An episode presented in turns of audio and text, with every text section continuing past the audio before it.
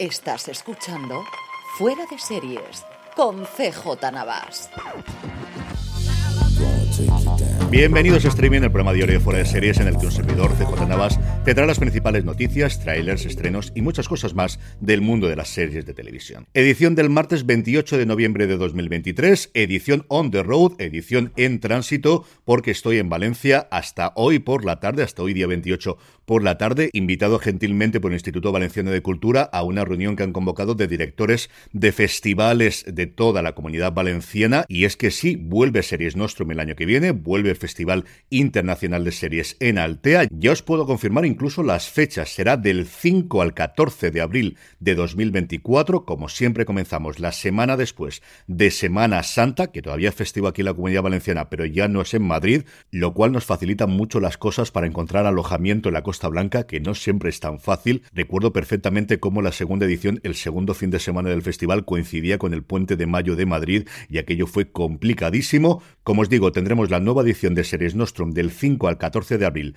de 2024 en la preciosa localidad alicantina de Altea. En cuestión de mes, mes y medio, empezaremos ya a revelar algo de la programación de la próxima edición y ya os adelanto que no es lo único que vamos a organizar a lo largo y ancho de la provincia alicantina durante el 2024, que se viene muchas cositas. Arrancando ya con las noticias del día, ayer la verdad es que tuvimos muy poca cosa, en Estados Unidos todavía están con la resaca de acción de gracias y en España siendo lunes la cosa tampoco se movió demasiado. Pero sí hemos tenido premios y es que el El Festival Internacional de Cine de Almería, hace tres años decidió dar premios también en categoría de series y no dan uno o dos, dan una verdadera barbaridad de premios. Por un lado, premiaron como mejor serie diaria a La Moderna, la nueva producción de Radio Televisión Española, y como serie más popular a Montecristo, la serie de Secuoya protagonizada por William Levy y emitida aquí por Movistar Plus. En la categoría de comedia, la gran ganadora con diferencia ha sido Poquita Fe, que sigue acumulando premios, como también lo está haciendo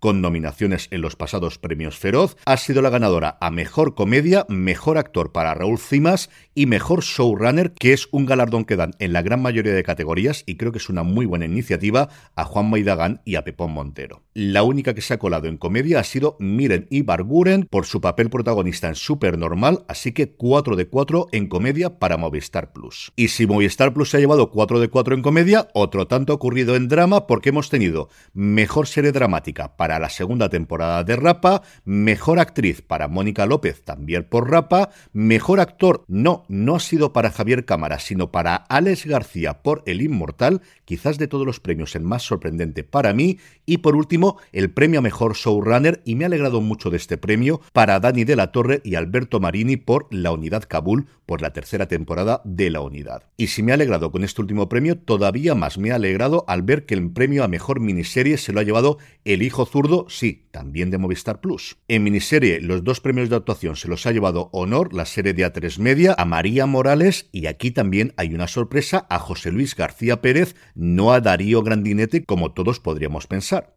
El último premio, el de mejor showrunner en una miniserie, ha sido para Mabel Lozano por su porno explotación que se puede ver en RTV. Pasando ya a nuevos proyectos, Netflix se ha hecho con los derechos de la primera gran producción después de que concluyesen las huelgas de guionistas y especialmente la de intérpretes que era una película llamada The Fifth Wheel, algo así como La Carabina. Fifth Wheel o Third Wheel en algunos casos es como en Estados Unidos se denomina a una persona que está de más cuando se está comenzando una relación amorosa que va a crear y protagonizar ni más ni menos que Kim Kardashian. La serie está creada por Paula Pell y Janine Brito, que son parejas, están casadas en la vida real, Pell viene de trabajar previamente en Saturday Night Live y escribió después para Tina Fey y para Amy Poehler's Hermanas, la película que protagonizaron también las dos exalumnas, como dicen los americanos, de Saturday Night Live, mientras que Brito trabajó recientemente en Mr. Mayor, la última serie protagonizada para la NBC por Ted Danson, que desgraciadamente se canceló después de su primera temporada. Ambas recientemente habían trabajado en Girls Five Eva, esa serie que fue una de las primeras producciones en Estados Unidos de Peacock y que posteriormente resucitó Netflix. Como os digo, es el primer gran proyecto que salía de alguna forma a subasta al mercado competitivo de las plataformas en Estados Unidos después del fin de la huelga de intérpretes. Una Kim Kardashian que, como yo os dije en su momento, está francamente bien como actriz en la última temporada de American Horror Story que nos llegará a Disney Plus en el mes de diciembre. Y sin solución de continuidad pasamos de Kim Kardashian a hablar de Jennifer López porque en 2024, en concreto el 10 de enero, saldrá publicado su nuevo disco This Is Me. Now, haciendo referencia a su famosísimo This Is Me Then, que tiene ya 20 años, este es el primer disco que saca Jennifer López en casi una década y Amazon Prime Video se ha hecho con los derechos de This Is Me Now de Film, la película documental que acompaña al álbum. La nota de prensa nos asegura que This Is Me Now The Film no se parece a nada que hayas visto antes sobre J-Lo. Una visión musical y visual íntima, reflexiva, sexy, divertida, fantástica y muy entretenida de su públicamente escrutada vida amorosa. Junto con el director Dave Meyers, López crea una experiencia cinematográfica envolvente que redefine el género, un extravagante espectáculo visual y sonoro con impresionantes coreografías, cameos, vestuario, decorados y efectos visuales dignos de una superproducción. Aunque se trata de un asombroso e intenso espectáculo, la película es, en definitiva, una sentida oda al viaje de sanación personal de Yellow y a la eterna creencia en los finales de cuentos de hadas. Y concluye diciendo el público quedará cautivado y saldrá con la esperanza de que el amor verdadero puede ser algo más que un sueño. La película se emitirá en Prime Video el próximo 16 de febrero de 2024 y está escrita por Jennifer López, Matt Walton y Ben Affleck y que la voy a ver y que la vamos a comentar en Premiere, no tengáis ninguna duda que yo soy muy, pero que muy, muy, muy, muy, muy, muy, he dicho muy, muy fan de Jennifer López. Pasando ya a fechas de estreno, Filming ya ha anunciado sus próximos estrenos para el mes de diciembre y como suele ser habitual, salimos a uno por semana todos los martes. Arrancamos el 5 de diciembre con The Walk In, una miniserie de Jeff Pope basada en hechos reales, protagonizada por alguien que está teniendo un final de año espectacular como es Stephen Graham. El actor británico interpreta al neonazi arrepentido Matthew Collins en esta miniserie de ITV, escrita como os decía antes por Jeff Pope, que estuvo nominado al Oscar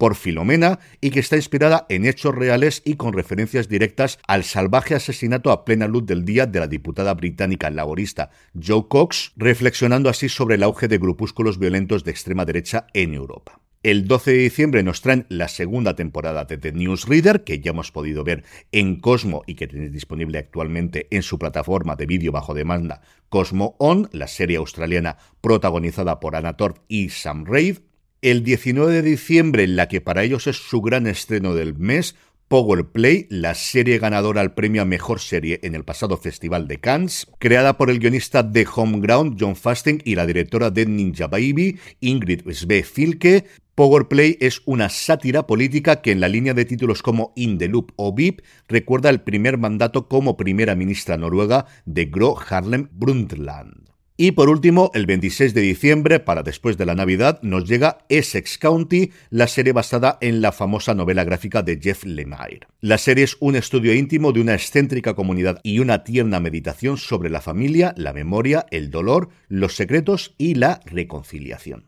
Por su parte, Warner Television ha anunciado que va a emitir en su canal Friends de Reunion, el especial con los seis intérpretes de la mítica comedia que hasta ahora solo se había podido ver a través de HBO Max y que evidentemente ha cobrado una especial relevancia tras el fallecimiento de Matthew Perry. Lo hará, como os digo, el miércoles 6 de diciembre a las 10 de la noche y posteriormente, aprovechando que tenemos el puente acueducto del 6 y el 8 de diciembre, habrá un maratón de los 10 mejores episodios de siempre de la serie. Y terminamos, como suele ser habitual, con noticias de industria, y es que Julia Alexander, en su newsletter de PAC, contaba una cosa que me ha llamado mucho la atención, y es que después de la celebración de la Netflix Cup, de ese evento más lúdico que deportivo con pilotos de Fórmula 1 y con golfistas profesionales que tuvo lugar hace un par de semanas en Las Vegas, la plataforma del Gigante Rojo mandó un cuestionario a varios de sus suscriptores interrogándoles acerca de si ellos consideraban que si tenía sentido que Netflix emitiese deportes y eventos en directo y en un futuro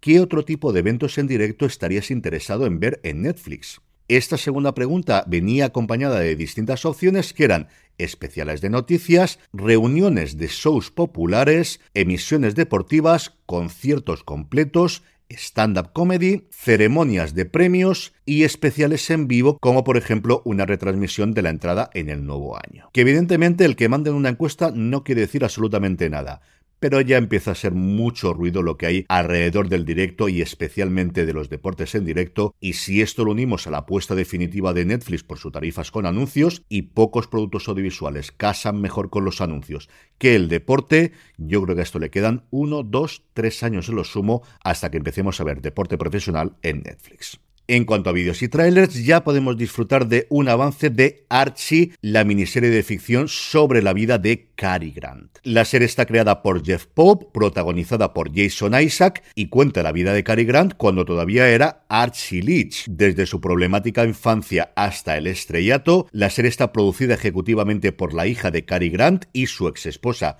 Diane Cannon. Ya se puede ver en Estados Unidos y en el Reino Unido a través de BritBox y de UTVX respectivamente yo creo que esta serie la comprará seguro alguien para aquí, para España, dentro de poco. En cuando tengamos información, os la diré porque tengo muchas ganas de verla. Siguiendo en Inglaterra, la BBC, en el canal oficial de Doctor Who, que existe como tal un canal de YouTube solamente de Doctor Who, ha colgado un vídeo de apenas minuto 40 segundos repasando toda la historia en los 60 años de la mítica serie británica. Es alucinante cómo en menos de dos minutos pueden mostrar tantas imágenes y traer tantos recuerdos. Vale muchísimo, pero que muchísimo la pena. Y por último, Netflix ha mostrado también su tráiler definitivo, el tráiler final de La Sociedad de la Nieve de J. Bayona, una película que llegará a la plataforma el próximo 4 de enero después de su estreno en cines este próximo 15 de diciembre. Y vamos ya con los estrenos de hoy, pero antes una pequeña pausa.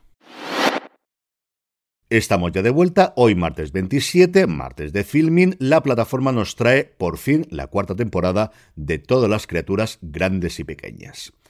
Los nuevos episodios tienen lugar en 1940, con Churchill asumiendo el cargo de primer ministro y las tensiones aumentando en Europa. James y Helen ahora están felizmente casados, mientras que Tristan está sirviendo en el cuerpo veterinario del ejército real, lo que lleva a James y a Siegfried a traer ayuda adicional para que la granja veterinaria siga funcionando. Y por otro lado, tanto en RTV Play como en TV3 nos llega también por fin Esto no es Suecia, una serie que ha acumulado premios antes de su estreno. La ficción narra en clave de comedia dramática la contradicción en la cual se encuentran una pareja de padres jóvenes a la hora de proteger a sus hijos de los peligros de la vida. Son ocho capítulos de 40 minutos, rodados en catalán, castellano, inglés y sueco, de una serie protagonizada por Aina Clotet y Marcel Borràs. Clotet también es la creadora y guionista principal de la serie y os hablaremos mucho más de ella en Premier y posiblemente tengamos una sorpresa sobre la serie esta misma semana. Y terminamos, como siempre, con la buena noticia del día,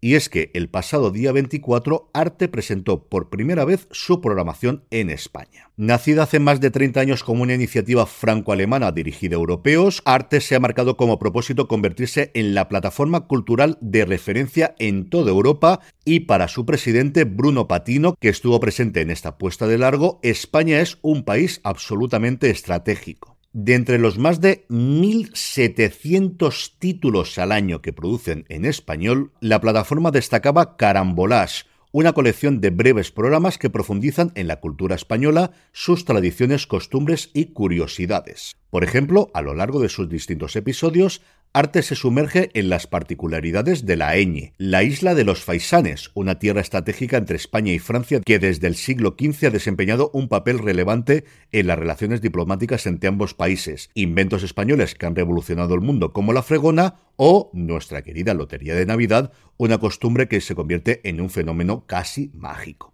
También destacaron su contenido de cine europeo con los ciclos temáticos de autores europeos que alimentan su oferta cada mes y destacaron que del 1 al 31 de diciembre del 2023 se celebrará el Festival Artequino, el festival de cine europeo dedicado a los jóvenes creadores. Sobre cifras, entre enero y septiembre de 2023, la plataforma había registrado 1.500 millones de visionados, casi nada. Y en España había crecido un 50%, que tampoco es ninguna tontería. Pues muy buenas noticias que Arte se expanda más allá de Alemania y Francia. Yo es un canal que recuerdo cuando estaba disponible en Canal Plus, os estoy hablando evidentemente de hace mucho tiempo, que creo que se ha sabido reinventar en el mundo del streaming y al final, pues mira, os conectáis a arte.tv, que todos los contenidos son gratuitos y seguro que vais a encontrar algo interesante. Y con esto me despido por hoy. Y con esto me despido por hoy. Mañana volveremos al lugar habitual de grabación y a que se me vea mucho mejor con la cámara. De sonido yo creo que va a estar bien que me he traído el micrófono, pero la cámara desde luego es francamente la que me proporciona el portátil. Antes de ello os recuerdo que os paséis por fuera de series.com, que tenemos mucho más contenido ahí, y por nuestra tienda, la tienda fuera de series,